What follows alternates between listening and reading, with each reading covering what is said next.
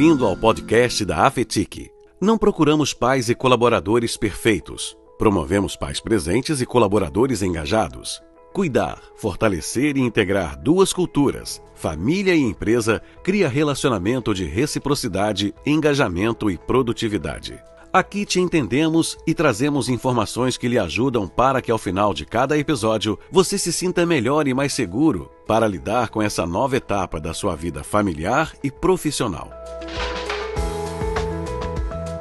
Olá, eu sou Cláudio Tavares da Afetic e hoje conversaremos com Alessandra Gattems, nutricionista clínica funcional e coach, que esteve conosco em outro episódio. Inclusive, se você não ouviu, vai lá no episódio que se chama Alimentação e os Reflexos na Produtividade.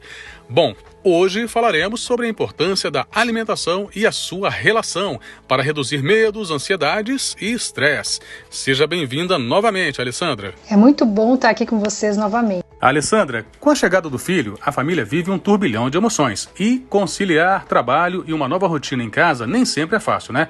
E pode acabar gerando também um alto nível de ansiedade e de estresse. Então, por favor, pode nos contar aí um pouco como que a alimentação ajuda a reduzir essas emoções? Esse assunto é super importante, Cláudio. E para falar dele, a gente precisa conversar sobre a saúde de um órgão que é a chave para nosso bem-estar, que é o intestino.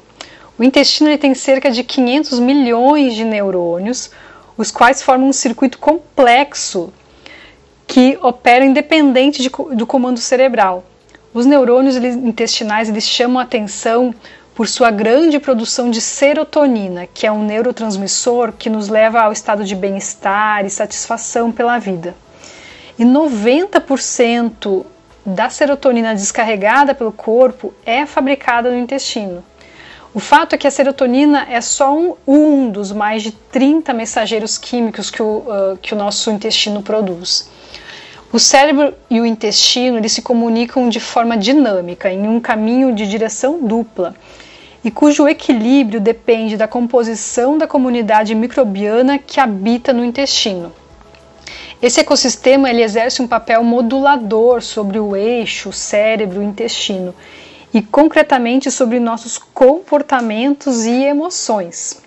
Então, em resumo, Cláudio, para estarmos equilibrados emocionalmente, precisamos cuidar de nosso intestino, ou seja, se hidratar muito bem, falando em água, é, e comer alimentos que nutram as bactérias gram-positivas presentes no intestino, que são é, os alimentos naturais, ricos em fibras, vitaminas e minerais, como as frutas, as hortaliças, os legumes, as leguminosas, que são os feijões, grão de bico, lentilha, né?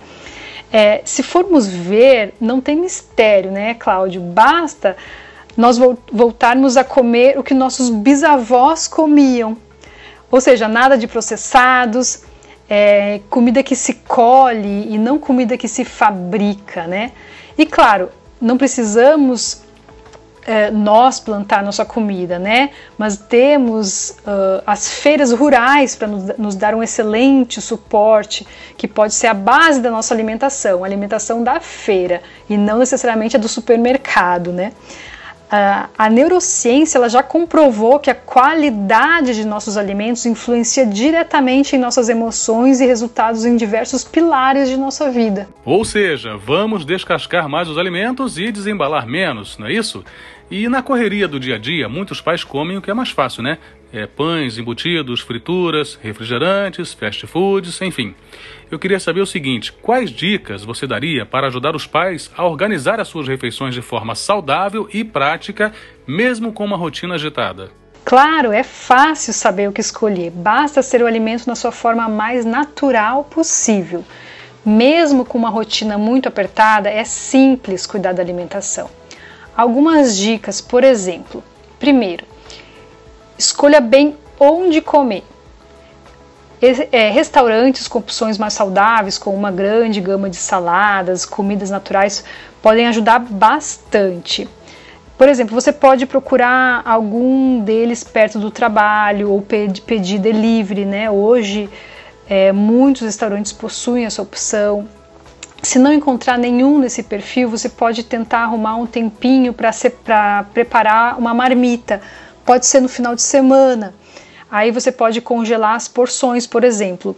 É só aí acrescentar saladas fresquinhas no dia que você for levar. Segundo ponto importante, faça supermercado ou feira uma vez por semana. É, durante a correria da semana, se programe para dar um pulo no supermercado ou a feira pelo menos uma vez, ou então faça suas compras online. Assim você compra comidas saudáveis e frescas, como saladas e frutas, além de outras comidas para o dia a dia. E acredite, ter a comida certa em casa evita que você precise ligar para um fast food ou que faça escolhas ruins, né? Um terceiro ponto é preparar pequenos lanches. É, depois que, que você foi ao supermercado, você pode preparar pequenos lanches para o meio da manhã e o meio da tarde, por exemplo. Você pode fazer isso durante a noite mesmo, pois assim você evita que a correria da manhã acabe atrapalhando e fazendo com que você coma mal durante o dia. Ou ainda pode preparar, organizar as porções de seus lanches da semana no final da semana. É, boas opções são frutas secas ou frutas in natura, né?